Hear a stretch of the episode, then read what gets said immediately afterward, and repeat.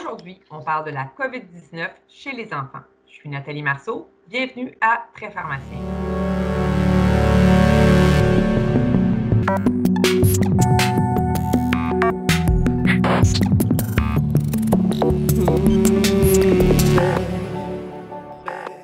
Bonjour à tous. Nous sommes le 28 avril 2020 et je suis très heureuse de vous retrouver pour ce cinquième épisode de la série COVID de Très Pharmacien. Au Québec, nous sommes à notre septième semaine de confinement et nos écoles sont fermées depuis le 13 mars. Avec la baisse progressive des cas dans la province, le gouvernement québécois a annoncé hier le retour des enfants du primaire sur les bancs d'école. Or, on a peu d'informations hein, sur la COVID-19 chez les enfants. Quels sont les principaux symptômes? Que devrait-on penser du traitement de la COVID-19 en pédiatrie? Ou même, qu'est-ce qu'on devrait penser euh, de la COVID-19 chez la femme enceinte ou la femme allaitante? Comment devrait-on soutenir nos patients inquiets ou les parents inquiets face à ce sujet? Pour répondre à ces questions, ainsi qu'à plusieurs autres, nous recevons Hélène Roy, qui est pharmacienne et coordonnatrice de l'antibiogouvernance au CHU Sainte-Justine, ainsi que membre du regroupement des pharmaciens experts en infectiologie de la PES. Bonjour Hélène. Bonjour Nathalie. Dis-moi d'abord, comment ça se passe à Sainte-Justine en ce moment avec la pandémie? Compte tenu des circonstances, je peux dire que ça va quand même euh, relativement bien. C'est sûr que ça a été euh, des grosses, grosses semaines pour euh, s'organiser, pour se mobiliser, pour tout mettre en place.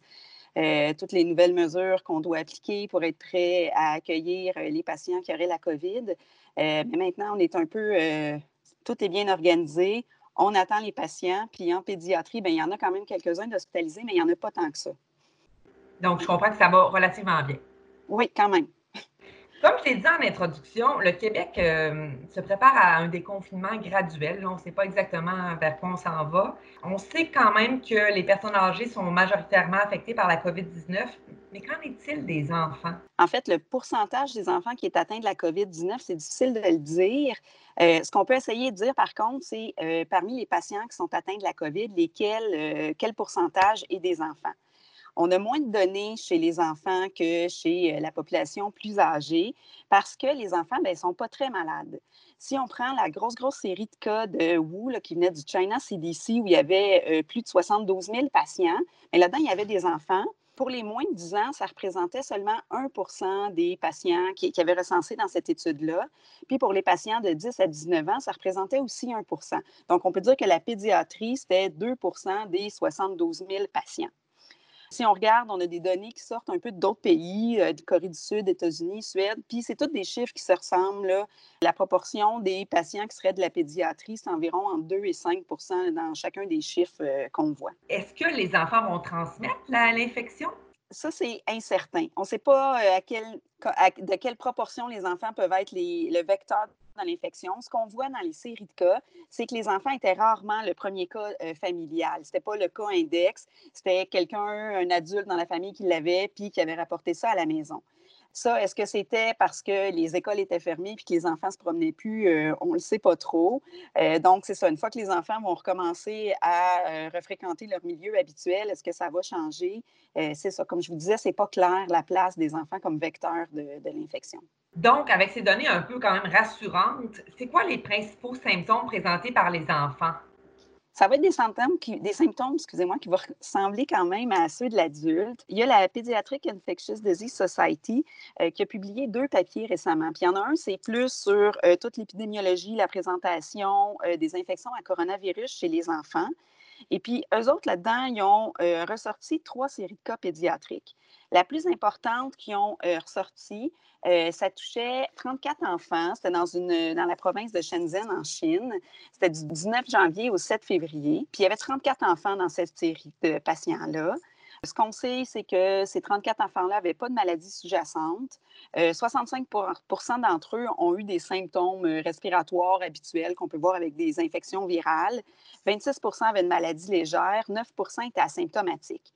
Les symptômes qu'il avait vus le plus souvent chez ces 34 patients-là, c'était de la température chez 50 des enfants, puis de la toux chez près de 40 des enfants. Les deux autres séries de patients qui, recensent là-dedans, c'est des séries un peu plus petites. Il y a un autre papier aussi qui est en prépublication dans le Pediatrics, qui, euh, eux, ont regardé, dans le fond, les enfants qui avaient été rapportés au euh, China CDC jusqu'au 8 février. Puis là, dans cette série de cas-là, on a 2143 enfants. Donc, ça commence à être un chiffre qui est un peu plus substantiel. Ce qu'on voit, c'est que l'âge médian, c'était 7 ans, mais que tous les âges pouvaient être euh, atteints. Il y avait un petit peu plus de garçons que de filles, comme on semble voir aussi chez les adultes. Donc, 55% euh, de garçons pour 45% de filles. Et puis, au niveau de la sévérité, il y avait 4,4% des enfants qui étaient asymptomatiques, 50% euh, donc la moitié des enfants qui avaient seulement une maladie légère. Maladie modérée, chez à peu près 40% des enfants, puis seulement 6% de ces enfants-là avaient une maladie qui était plus sévère. Par contre, on ne parlait pas là-dedans, euh, est-ce que les enfants avec des facteurs de risque, est-ce qu'ils ont eu besoin d'être hospitalisés, est-ce qu'ils ont eu besoin de soins intensifs? Ça, ce n'était pas, pas décrit dans cette euh, série de patients-là. Fait que. De toutes ces séries de cas-là, ce qui se dégage, c'est que les symptômes sont plus légers chez les enfants que chez les adultes. Puis ça, c'était le cas pour d'autres coronavirus. si on pense au SRAS, si on pense au MERS, les enfants avaient, euh, dans ces infections-là, avaient aussi des atteintes qui étaient plus légères. Donc, les principaux symptômes qu'on va voir, c'est la fièvre. Euh, dépendamment des papiers, là, on dit 50 ça peut aller jusqu'à 80% des enfants. Euh, la toux, puis l'érythème pharyngé.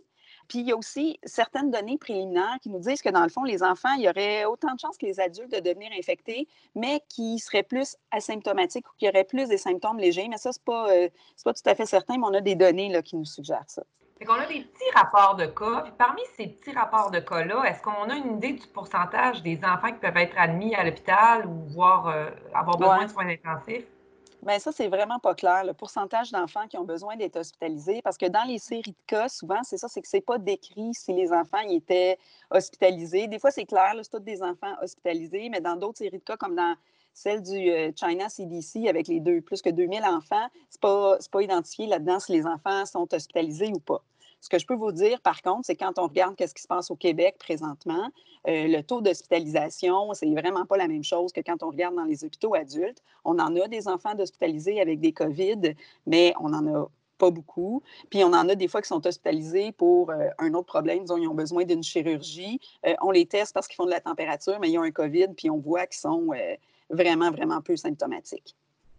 écoute, parmi les patients hospitalisés, là, y a-t-il des groupes d'enfants qui sont plus à risque? Évidemment, c'est une question qu'on s'est, s'est posée pour voir s'il y a des enfants qu'on voulait plus hospitaliser, s'il y en a qu'on voulait être euh, plus vite sur la gâchette pour notre traitement. Euh, puis ça aussi, euh, malheureusement, avec la littérature actuelle, c'est difficile de dire avec assurance s'il y a des facteurs de risque plus grands en pédiatrie. Il y a peu de données pédiatriques disponibles. ce qu'on fait dans ce cas-là, c'est qu'on se base sur les facteurs de risque adultes on regarde aussi les facteurs de risque qu'on avait euh, pour d'autres infections virales en pédiatrie, puis se dire, bon, on pourrait peut-être extrapoler, vu qu'on a peu de données, mais se dire que les facteurs de risque qu'on a pour une influenza, par exemple, en pédiatrie, bien, on peut prendre les mêmes pour un coronavirus euh, pour le moment certaines euh, populations spécifiques qu'on se posait des questions. Il y a les enfants de moins d'un an qu'on se demandait s'ils étaient pour être plus à risque que les enfants plus vieux, parce que ça, on le voit avec certaines infections virales. Par exemple, avec notre virus respiratoire syncytial, les enfants font des maladies, font des bronchiolites, des maladies euh, plus importante que des enfants plus vieux, que des adultes. On a de ces enfants-là avec des bronchiolites qui sont hospitalisés. On en a même qui se ramassent aux soins intensifs. Puis là, dans le cas du coronavirus actuel, il y avait une étude dans la, dans la série DON, justement, la série de, du CDC, du China CDC, eux autres semblaient dire que la tranche d'âge en bas d'un an était, avait un petit peu plus de cas sévères que les enfants plus vieux. Par contre, avec les données américaines qui sont en train de sortir, ça ne semble pas euh, être quelque chose qui nous inquiète présentement. les enfants d'un an, finalement, ne semblent pas être plus atteints que les enfants plus vieux. Euh, Je comprends que chez les enfants d'un an, euh, de moins d'un an, bon, on ne le sait pas trop. Les ados qui se rapprochent de l'âge adulte, est-ce qu'ils sont davantage? Non, semble pas, les ados ne semblent pas être plus à risque que les enfants euh, plus jeunes. Quand on regarde justement dans la série de 72 000 patients, il y avait 1 des, des, enfants qui étaient en bas de 10 ans, puis 1% que c'était des 10 à 19 ans. Donc, il n'y a rien qui nous porte à croire présentement que les ados seraient plus à risque que des enfants plus jeunes. J'aurais dû le demander en début d'épisode, mais dans le fond, la pédiatrie, ici, on va la définir entre 0 et 18 ans? Oui, c'est bon. À Sainte-Justine, vous avez quand même une bonne population de patients de fibrose de patients qui mm-hmm. reçoivent de la chimiothérapie, euh, voire même aussi, je me questionne chez les patients asthmatiques. Est-ce que c'est des facteurs de risque? Bien, dans les facteurs de risque qu'on a pris, dans le fond, on a regardé un peu ce que l'INES donnait comme facteur de risque. On a regardé aussi euh, les facteurs de risque, qu'est-ce qu'on considérait comme de l'immunosuppression. C'est sûr que les enfants qui ont reçu ce qu'on a mis, nous autres, c'est les chimiothérapies euh, depuis moins de trois mois.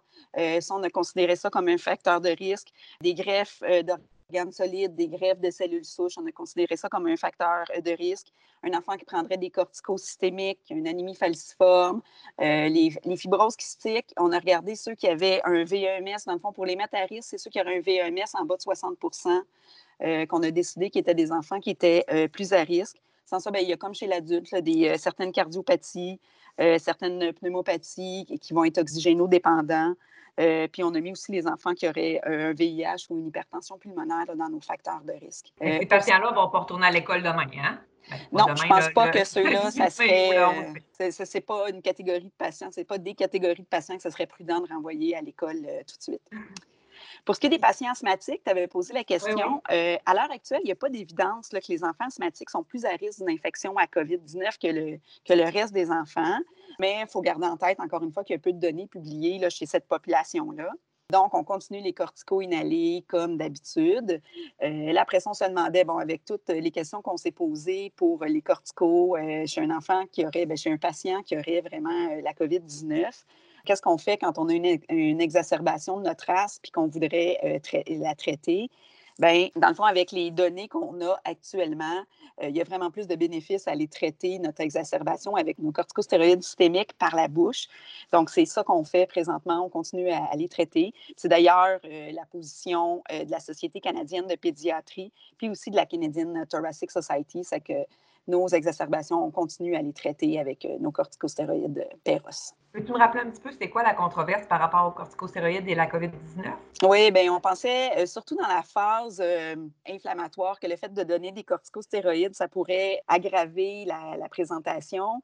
La, position de tout le monde, c'est que de ne pas en donner dans notre phase aiguë inflammatoire d'un patient qui serait en soins critiques de pas en donner d'emblée. Euh, mais là, ce n'est pas la même chose un enfant qui va avoir une maladie modérée, légère, modérée, puis qui, dans le fond, on a besoin de traiter vraiment son bronchospasme une question que je me pose également, par exemple, c'est, tu sais, il y a des patients, il y a des enfants qui sont décédés de la COVID-19 dans le monde. Est-ce que la grande majorité, voire est-ce que la majorité de tous ces patients-là avaient des facteurs de risque? Les décès chez les enfants, il n'y en a vraiment pas, il y en a pas beaucoup de rapportés dans la littérature.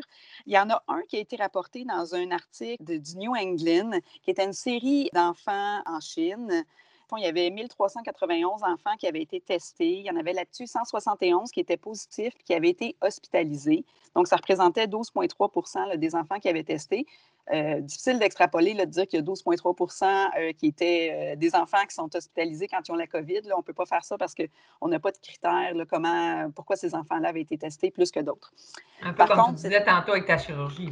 Oui, c'est ça. Donc, sur ces enfants-là qui avaient été hospitalisés, il y en a trois sur les 171 qui ont eu besoin d'être transférés aux soins intensifs, qui ont eu besoin de recevoir une ventilation invasive. C'est des enfants, les trois, euh, qu'on décrit dans l'article comme ayant des facteurs de risque. Ces facteurs de risque-là, c'était bon. Il y avait un enfant qui avait un hydronéphrose qu'on n'aurait pas nécessairement, nous autres, coté comme un facteur de risque avec ce qu'on a établi. Euh, il y en avait un autre qui était une leucémie sous traitement. Donc, lui, on l'aurait traité comme un facteur de risque. Puis l'autre, il y avait une intussusception. Une intussusception, ça, c'est comme, euh, dans le fond, c'est comme si tu as un bout de ton tube digestif là, qui se rentre un dans l'autre. Que ça soit lié au coronavirus, on trouvait ça un peu étrange que ce soit un facteur de risque pour qu'il y ait eu un coronavirus un peu plus sévère quand on en a discuté ici à l'hôpital. Euh, on ne voyait pas nécessairement le lien. Est-ce que cet enfant-là, il y avait un autre problème qui n'est pas décrit dans l'article? Euh, on ne le sait pas. Dans ces trois enfants-là qui avaient été transférés aux soins intensifs, il y en a un qui est décédé, c'est le patient avec l'intussusception, justement. C'est un patient de 10 mois qui a fini par faire une défaillance d'organes multiples quatre semaines après son hospitalisation. Mais on n'a pas plus de détails que ça. Dans la grosse série de patients aussi, euh, de 72 000 patients du China CDC, il y a un enfant, on rapporte qu'il y a un enfant de 14 ans qui est décédé, mais on n'avait pas plus de détails que ça. C'est sûr qu'on a entendu aussi dans les médias là, un enfant qui serait décédé en Chine, euh, en Chine, en Italie, un autre en Belgique. Je n'ai pas retrouvé de traces dans la littérature de ces, euh, ces décès-là. Mais ce que ça montre dans le fond aussi, c'est que les décès sont vraiment très, très rares en pédiatrie. Puis quand il y en a un, bien, ça fait les manchettes des journaux. Là. On n'est pas là avec euh, des patients plus vieux là, à parler de un cas de décès. donc, euh, ça reste quelque chose qui est extrêmement, extrêmement rare euh, chez les enfants. Donc, c'est toujours triste des décès chez les enfants, mais quand même, c'est une donnée qu'on peut considérer comme rassurante là, à grande échelle. Oui, vraiment. On a fait le tour un peu des facteurs de risque. Parlons maintenant des traitements. Là.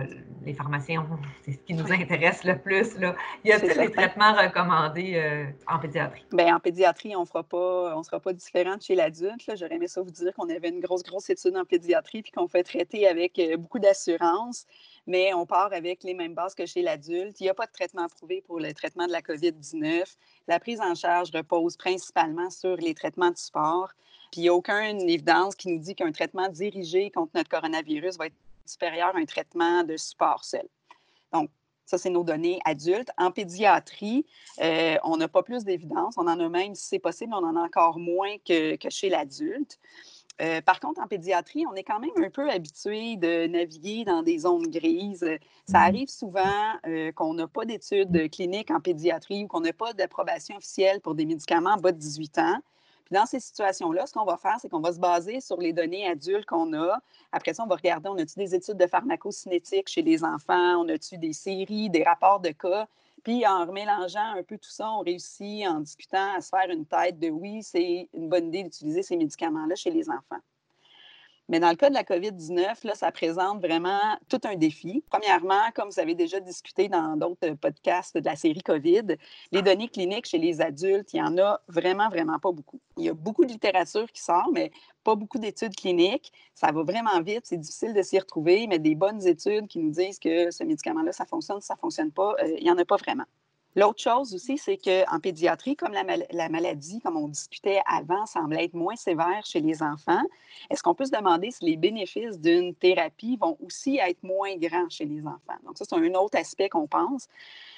Puis, troisièmement, ben c'est sûr que nous aussi, on aimerait ça. On se dit que la façon optimale d'introduire un nouveau traitement, même en période de pandémie, c'est au moyen d'études cliniques. Par contre, chez les enfants, il n'y a pas d'études qui enrôlent des enfants au Québec, au Canada, aux États-Unis euh, à l'heure actuelle. Effectivement, comme Luc Bergeron nous disait, c'est toujours euh, les risques versus les bénéfices. Là. Utiliser un traitement dont on ne connaît pas euh, les résultats, c'est risqué. Hein? Bien, c'est ça. Là, il faut comme vraiment y aller avec notre balance risque-bénéfice. Puis le côté bénéfice, on n'est vraiment pas sûr qu'il y en a. C'est qu'il faut que nos risques soient vraiment pas grands pour se dire on va décider d'utiliser ce traitement-là. Donc, ce qu'on a fait, nous autres, au CHU Sainte-Justine, que tout ça a commencé, puis qu'on a, on a commencé à s'organiser, c'est qu'on a rapidement formé un comité sur lequel il y a des infectiologues, des intensivistes, des urgentistes, puis des pharmaciens de chacun de ces secteurs-là. Puis on a ensuite ajouté euh, des gens de l'hémato, de la PET générale, de l'obstétrique, de la néonac, dont on est devenu vraiment comme un, un gros, gros comité euh, COVID-19 dans l'hôpital. Et puis, on a revu la littérature. Puis derrière nos réflexions, comme on disait, bien, la première chose qu'on voulait, c'est être certain de ne pas nuire. Surtout qu'ici, ben, on est en présence d'un virus pour lequel il n'y a pas de traitement prouvé efficace, comme on dit, que les enfants, en général, ne sont pas très malades. Donc, ce qu'on a fait avec tout ce groupe-là, c'est qu'on a essayé de mettre en place un algorithme euh, pour les enfants de plus de six mois. Je vais revenir un petit peu plus tard pourquoi on a mis notre, notre quota à six mois. Alors, c'est quoi votre algorithme? Veux-tu le, le transmettre à nos auditeurs? Bien oui, oui, oui, je peux vous en parler, évidemment. Donc, c'est un algorithme tout d'abord, qui est pour des cas de COVID confirmés. Euh, quand on a un COVID suspect, si on n'a pas fait de test, s'il n'est pas confirmé, euh, on n'envisagera jamais d'aller donner des médicaments si on n'a pas prouvé qu'il y avait un coronavirus qui était là. Donc, quand on a un COVID confirmé, dans l'algorithme, on a divisé ça dans le fond selon euh, la sévérité de l'atteinte. Donc, les enfants qui auraient une atteinte légère à modérée, ces enfants-là sont habituellement en communauté. Mais comme je disais avec le cas de la chirurgie tantôt, c'est des enfants qui pourraient aussi être hospitalisés. Puis pour ces enfants-là, ben, on ne donne pas de traitement spécifique pour euh, notre coronavirus. Traitement de sport, comme tu nous disais plus tôt. Traitement de sport, puis même traitement de sport qui va se faire beaucoup aussi là, à la maison. Ensuite de ça, quand on se ramasse avec des enfants qui vont avoir une atteinte sévère, habituellement, ces enfants-là vont avoir besoin d'être hospitalisés, vont avoir besoin d'oxygène. Euh, puis là, on a séparé ces enfants-là avec une atteinte sévère en deux groupes. Donc, les enfants qui n'auraient pas de facteur de risque, euh, on va y aller avec un traitement de support uniquement pour ces enfants-là. On pense que dans notre ratio risque-bénéfice, euh, il y a plus de risques à aller commencer un traitement dont on n'est pas sûr de l'efficacité. Ça change un petit peu quand on a des enfants qui sont à risque de complications. à ce moment-là, ben, peut-être que notre ratio risque-bénéfice pourrait pencher un petit peu du côté du traitement. Donc, on a mis qu'on pourrait considérer l'hydroxychloroquine chez ces enfants-là. Donc, ce que ça dit, c'est bien considérer. Donc, ça ne veut pas dire automatiquement parce qu'on a un enfant qui a une atteinte sévère, qui a un facteur de risque, qu'on va lui donner l'hydroxychloroquine. Mais pour ces enfants-là, on va s'asseoir en équipe, on va discuter au cas par cas. On veut s'assurer aussi qu'il y a quelqu'un, un, un, infectiologue qui va être dans ces discussions-là. Puis, dans le fond, ce qu'on veut voir, c'est euh, que les risques d'une thérapie non prouvée seraient plus faibles que les risques de la maladie chez, cet enfant-là. Puis, quand on a une atteinte euh, sévère, bien, peut-être que dans le fond, euh, on, on, va être porté à un petit peu plus tolérer les risques associés à ce traitement-là en se disant qu'on a peut-être une efficacité. C'est sûr que de la minute qu'on va avoir une étude qui va inclure des patients pédiatriques, ce qu'on va favoriser, c'est d'inclure les patients dans ces études-là. Après ça, on a des enfants qui vont avoir une atteinte critique, qui, eux, vont se ramasser euh, aux soins intensifs. Puis on va avoir. Euh, puis dans le fond, eux autres, ces patients-là, au début, ce qu'on avait commencé, c'est on se disait on va considérer l'hydroxychloroquine aussi pour ces patients-là. Puis quand je dis qu'on se rencontre souvent, notre dernière rencontre de la semaine passée, on a maintenant décidé que pour nos patients qui, étaient, qui avaient une atteinte critique, on ne considérait plus l'hydroxychloroquine.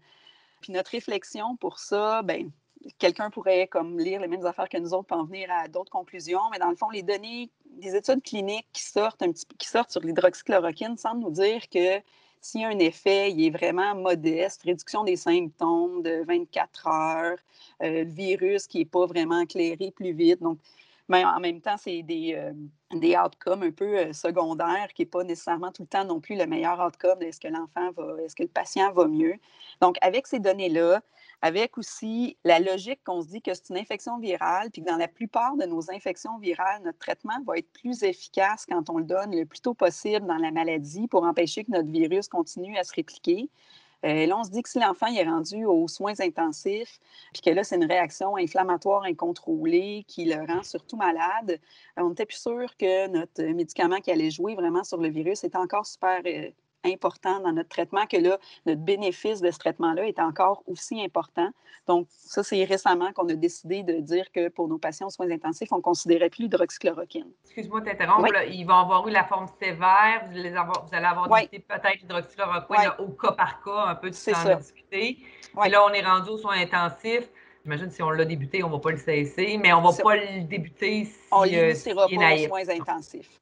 Mais c'est ça, ça reste comme un guide clinique. Euh, on y va, c'est ça, au cas par cas, selon la trajectoire du patient aussi, comment la, à la vitesse que la maladie va se développer. Mais si ça n'avait pas été commencé avant, on ne le commencera pas en se disant il y a une atteinte critique, là, puis euh, go, on y donne, euh, on donne l'hydroxychloroquine tout de suite.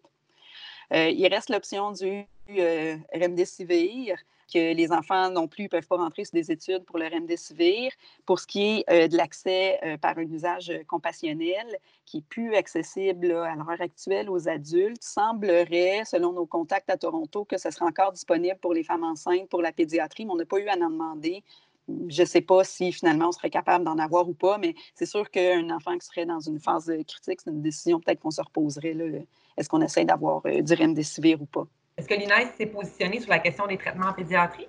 Sur la pédiatrie euh, spécifiquement. Dans le fond, ils se sont positionnés sur l'utilisation de tous les médicaments antiviraux. Ça, vous en avez déjà discuté. Puis, eux autres qui promouvoient, c'est vraiment de l'utiliser dans, le cadre d'études cliniques, ce qu'on voudrait faire aussi. Ils ont quand même laissé une petite porte ouverte euh, je vous lis le texte qu'il y a dans l'INES. C'est en dehors d'un protocole de recherche, l'usage devrait être limité à des patients dont la situation clinique est sévère, évalué au cas par cas, soutenu par un comité interdisciplinaire d'experts multicentriques regroupant minimalement des expertises en micro-infectio, en soins critiques puis en pharmacie. Donc ça, on trouvait que la pédiatrie, on rentrait exactement là-dedans.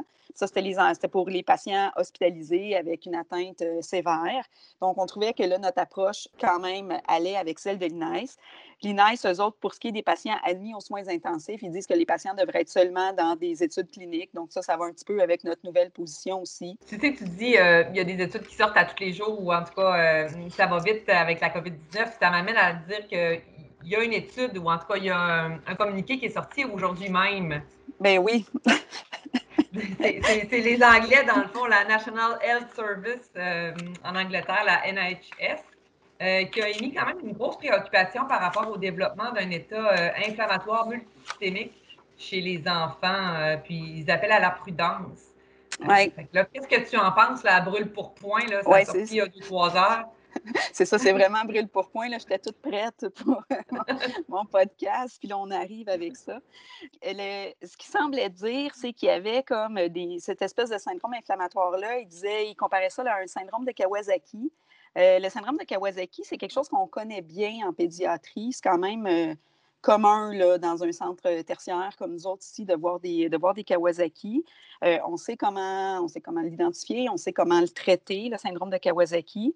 Euh, souvent, ce qu'on voit dans ce genre de syndrome-là, c'est qu'il y a une infection virale qui précède dans les semaines, dans les mois, les mois précédents euh, le, Kawasaki.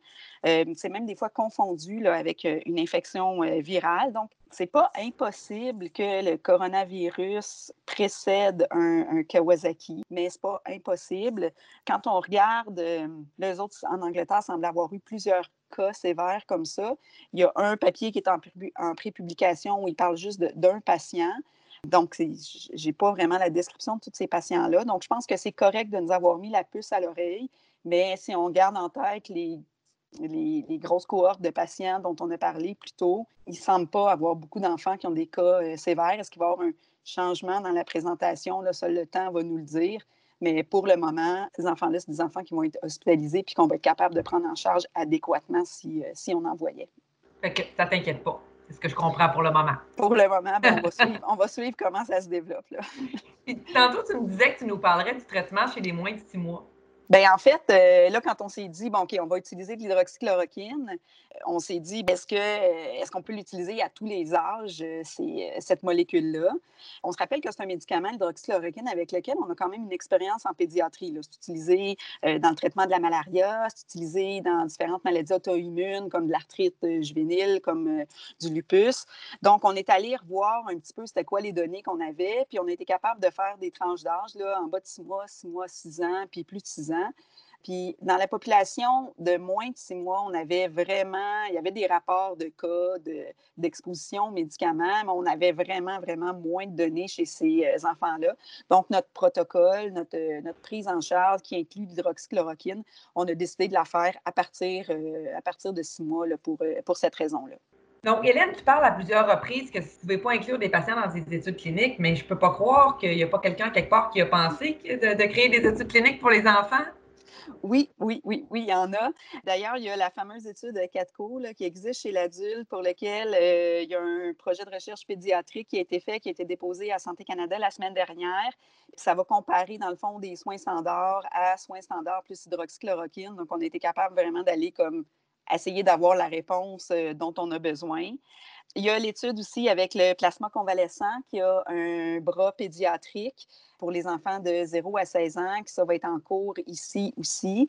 Puis il y a une autre étude aussi juste pour, ben, pour la ventilation qui nous touche moins comme pharmacien, l'étude Prospect avec différentes méthodes de ventilation pour des patients qui auraient un ARDS. Merci pour toutes les informations concernant le traitement. J'aimerais t'amener un petit peu vers, euh, vers, ce que tu penses du retour en mm-hmm. classe euh, des enfants à l'école. Moi, j'en ai trois, puis je les enverrai bien tous à l'école. Donc, euh, qu'est-ce que tu en penses? Est-ce qu'on devrait être inquiet ou est-ce qu'on devrait rassurer nos, nos parents, nos patients parents mm-hmm. par rapport au retour en classe? C'est vraiment pas une question, euh, une question simple. Euh, ma première réflexion, c'est que j'aimerais pas être à la place du gouvernement présentement. Sans blague, c'est difficile parce que je suis pas sûre que j'ai les compétences pour vraiment répondre adéquatement à cette question-là parce que je suis pas épidémiologiste, je suis pas euh, économiste non plus. Je, voudrais pas juste rajouter du bruit au débat. Par contre, comme on l'a dit au début, les affaires qu'on voit de façon objective, c'est que les enfants sont moins susceptibles de développer des symptômes sévères pour le moment. On ne sait pas ce que les Anglais vont nous sortir comme surprise, mais pour le moment, les enfants ont des maladies qui sont plus légères, modérées, voire même asymptomatiques.